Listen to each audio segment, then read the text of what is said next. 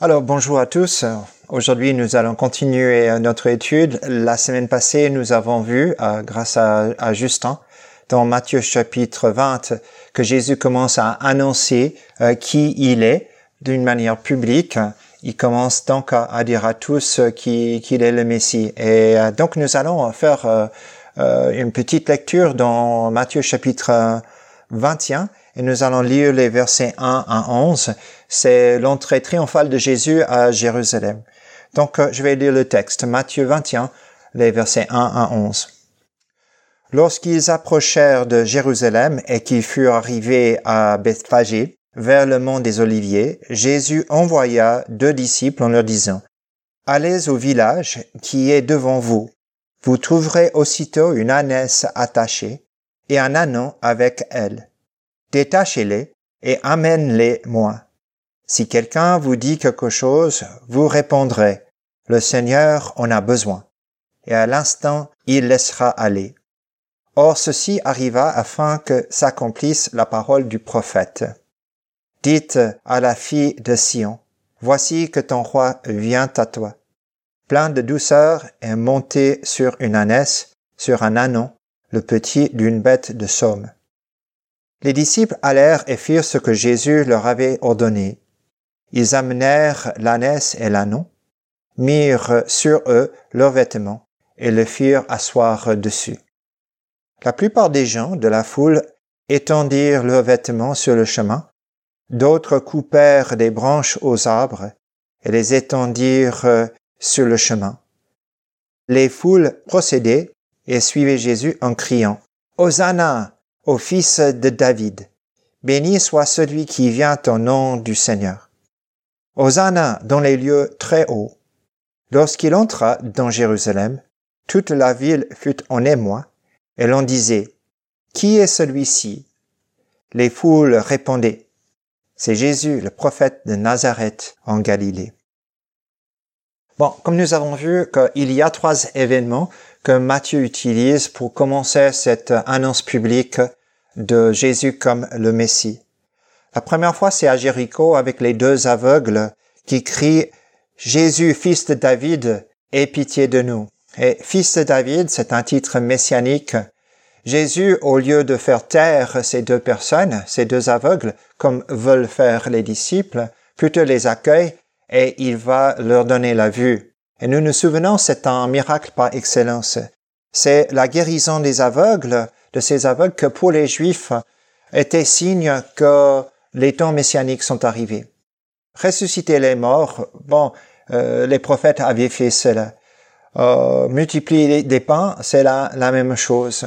Guérir des lépreux, bon, les, euh, les prophètes ont fait la même chose. Mais euh, donner la vision aux aveugles, c'était un signe euh, unique que le temps messianique est venu. Et Jésus fait cela publiquement et, celle-ci est annoncée. Ici, nous avons donc l'entrée triomphale où le peuple acclame Jésus comme le fils de David et chante Hosanna. Bénissez, euh, béni soit celui qui vient au nom du Seigneur. Et par la suite, Jésus va monter au temple pour purifier le temple, qui est aussi un signe qu'il est le Messie. Ceci nous étonne si nous lisons Matthieu, euh, d'un bout à l'autre, parce que avant Jésus était toujours en train de dire aux, gens de, ne pas parler de lui comme le Messie, spécialement autour de, de Jérusalem. Qu'il est le roi qu'il arrive, mais c'était quelque chose à garder en secret. Nous nous souvenons dans chapitre 8, quand il guérit le lépreux, il dit Chut, n'en parle pas.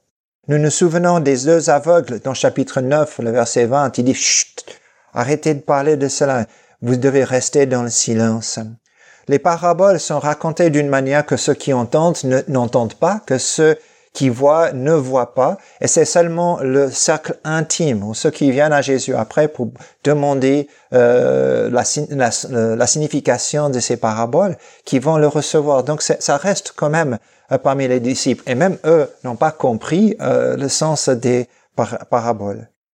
Au chapitre 16, après la déclaration de Pierre que Jésus était le Messie, le Fils de Dieu, qui est venu euh, sur la terre pour euh, accomplir les promesses de Dieu, Jésus dit, Chut, ne dites rien à personne.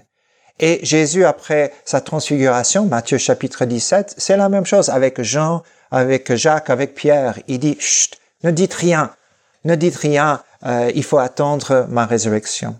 Donc, toutes ces différentes fois que nous voyons que Jésus dit, ne parlez à personne.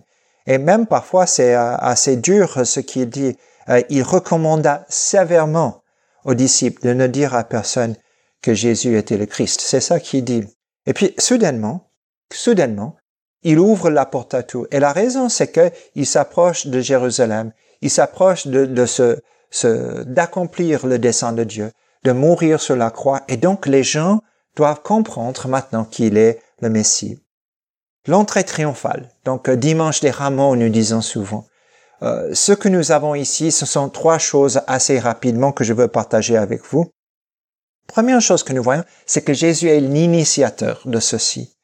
Ce n'est pas simplement une réaction spontanée de la foule. C'est pas les disciples qui téléphonent à Hubert euh, Anne euh, pour venir chercher Jésus. C'est pas ça. C'est Jésus qui lui-même donne, euh, il délègue à ses disciples, deux de ses disciples, d'aller dans la ville de Bethphagée, qui veut dire un village ou ville, ou maison, excuse-moi, maison de figuiers verts, ou pas encore mûrs.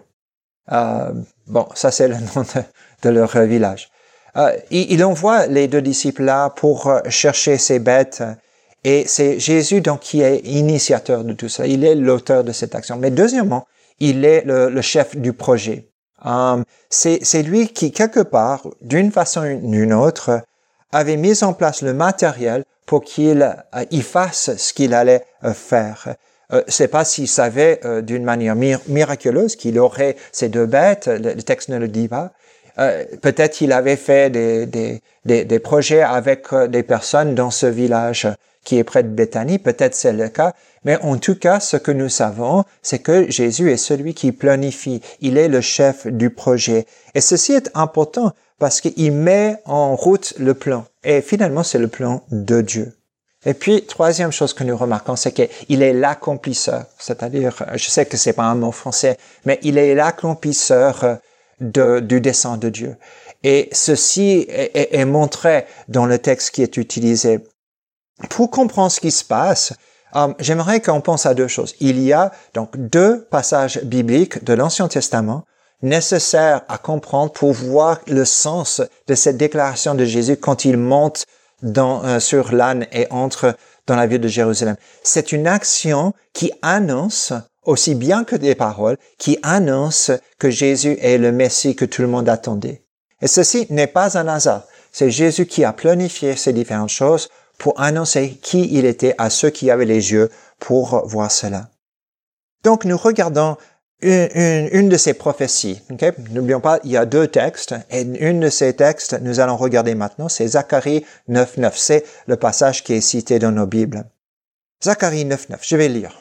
Sois transporté d'allégresse, fille de Sion. Euh, Sion, c'est c'est euh, c'est pas une ville en Suisse, mais Sion, c'est Jérusalem.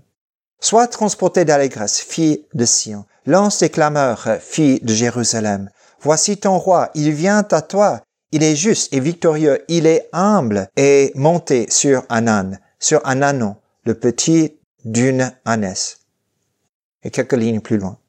Il parlera de paix aux nations et sa domination s'étendra d'une mer à l'autre, depuis le fleuve jusqu'aux extrémités de la terre. Et pour toi, à cause du sang de ton alliance, j'ai relâché tes prisonniers de la fosse où il n'y a point d'eau. Ce que nous voyons dans ce texte, c'est vraiment un grand. C'est, c'est, euh, quelle joie euh, nous avons. C'est une célébration. Zacharie 9, 9 dit que le roi est là, le roi est présent. Et comment est-il? Bon, il est juste, il est victorieux, il est humble. Et il apporte la paix, car il est le roi de paix qui détruit les armes des ennemis.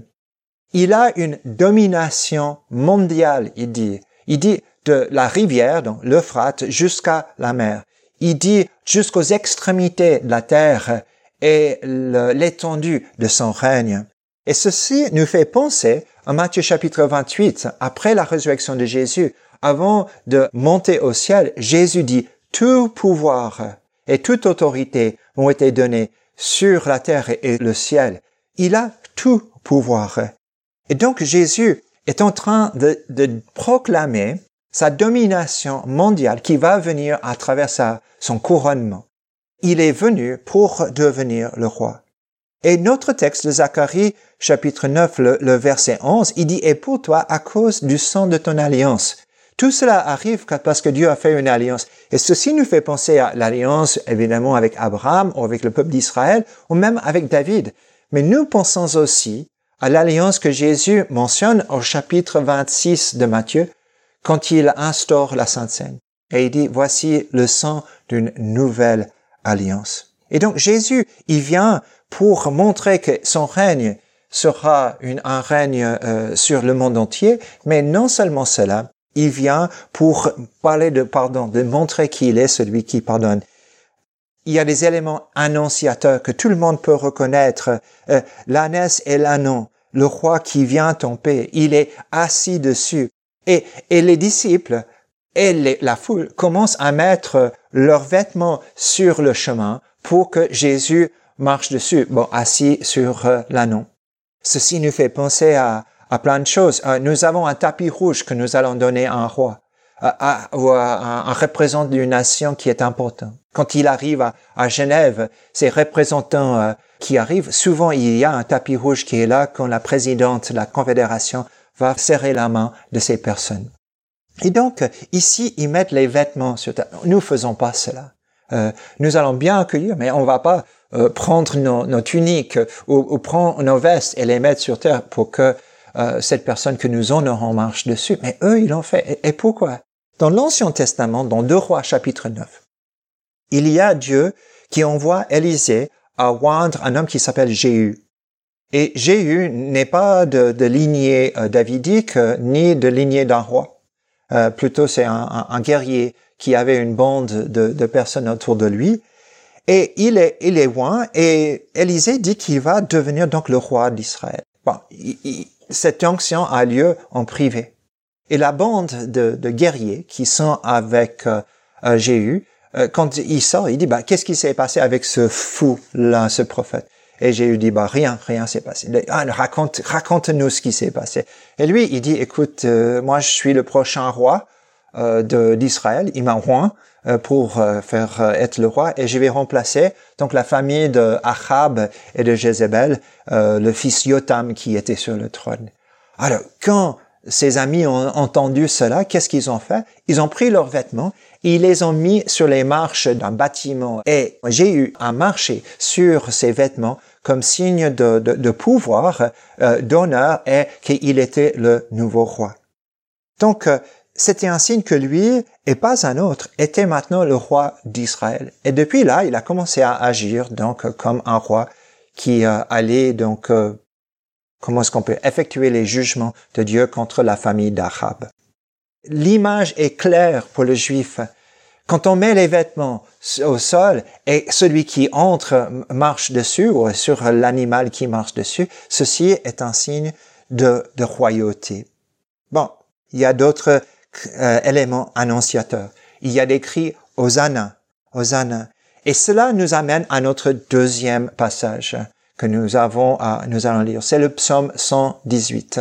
Le psaume 118. Donc, il y a deux passages bibliques, Zacharie 9 et le psaume 118. Et c'est ceci que nous allons regarder maintenant. Je vais lire le psaume 118, les versets 19 à 26. Et comme cela, on va comprendre le contexte de ce qui se passe quand les gens crient.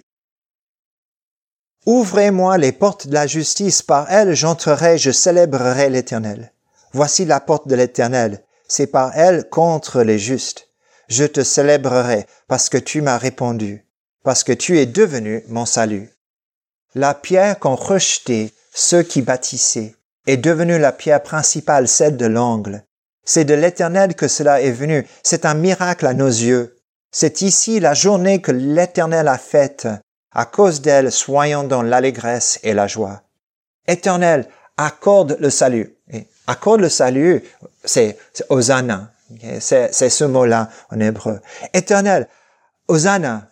Éternel, accorde le salut. Éternel, donne le succès. Béni soit celui qui vient au nom de l'Éternel. Nous vous bénissons de la maison de l'Éternel. L'Éternel est Dieu.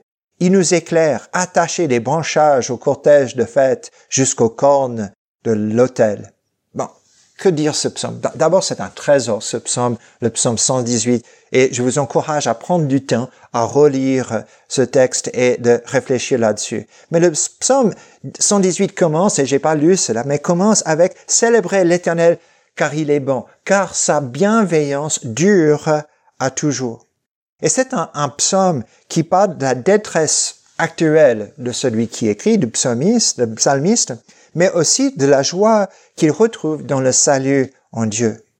Un expert a dit, quand j'ai étudié ce thème, euh, un expert a dit que c'était un chant de tous les pèlerins qui montaient à Jérusalem, le, le psaume 118. Mais en lisant cela, nous voyons que ce psaume parle particulièrement de Jésus.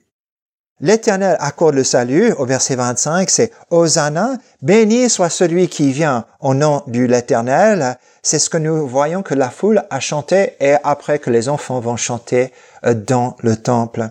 Juste une chose, Jésus va reprendre cela, béni soit celui qui vient au nom de l'Éternel, pour parler d'un moment de jugement. C'est dans Matthieu chapitre 23, c'est quand Jésus va faire sa lamentation sur Jérusalem, c'est chapitre 23, le verset 37, et il dit, vous ne verrez plus ma face jusqu'au jour où vous dites, euh, béni soit celui qui vient au nom de l'Éternel. Il semble que ici nous avons des gens qui louent volontairement Jésus, mais à un autre moment, il y aura un moment de jugement où tous doivent reconnaître qu'il est celui qui vient au nom de l'Éternel. Donc, on a la joie de ces pèlerins une semaine avant Pâques, toutes ces choses euh, que Jésus annonce sont, planifiées par lui. Il est l'initiateur de toutes ces choses. C'est lui le chef de projet. C'est lui qui accomplit les Écritures. Et pourtant, vous avez vu dans notre texte, il y a quelque chose que Pierre et que Jésus vont utiliser pour parler de, de Jésus. La pierre qu'ont rejeté ceux qui bâtissaient est devenue la pierre principale, celle de l'angle. C'est de l'Éternel que cela est venu. C'est un miracle à nos yeux. Jésus va reprendre cela à la fin du chapitre, au verset 21, chapitre 21, le verset 42, pour parler de la parabole des vignerons, pour dire que c'est lui, celui qui est rejeté, mais qui devient la pierre principale et qui vient en jugement. Bon, nous sommes aussi dans l'émerveillement. Euh, Jésus est proclamé le roi. Euh, le roi du monde, euh, celui qui a toute l'autorité. Et il fait cela publiquement. C'est la deuxième fois qu'il le fait. Première chose, première fois avec les deux aveugles à Jéricho, maintenant à Jérusalem. Et ça sera la même chose par la suite euh, avec la purification du temple. Mais remarquons bien qu'il y a ceux qui crient Béni soit celui qui vient au nom de l'Éternel, et d'autres qui savent pas qui est Jésus et qui ne vont pas savoir qui, sont, qui est Jésus et qui vont pas croire en lui. Il y a ceux qui, qui, qui voient qu'il euh, a fait euh, toutes ces choses en Galilée. Il y a ceux qui voient qu'il est le prophète qui doit venir. Il y a ceux qui voient qu'il est le fils de David, le roi d'Israël. Mais il y en a d'autres qui n'ont aucune idée. Et Jésus proclame qu'il est roi, qu'il est le Messie, de manière claire. Jésus n'arrête pas la foule, il encourage son action, mais il y a ceux qui vont le mettre à mort, qui ne comprennent pas qui il est, qui vont pas l'accepter. Et alors, qu'est-ce que cette histoire peut nous dire? Bon, dans un moment où nous nous posons la question, qu'est-ce qui se passe dans notre monde? Où est sa direction? Est-ce que nous pouvons avoir confiance dans nos leaders politiques? Est-ce que nous pouvons avoir confiance dans nos scientifiques? Il y a ce message qui vient que Jésus est le roi de l'univers. Il n'est pas un roi telé.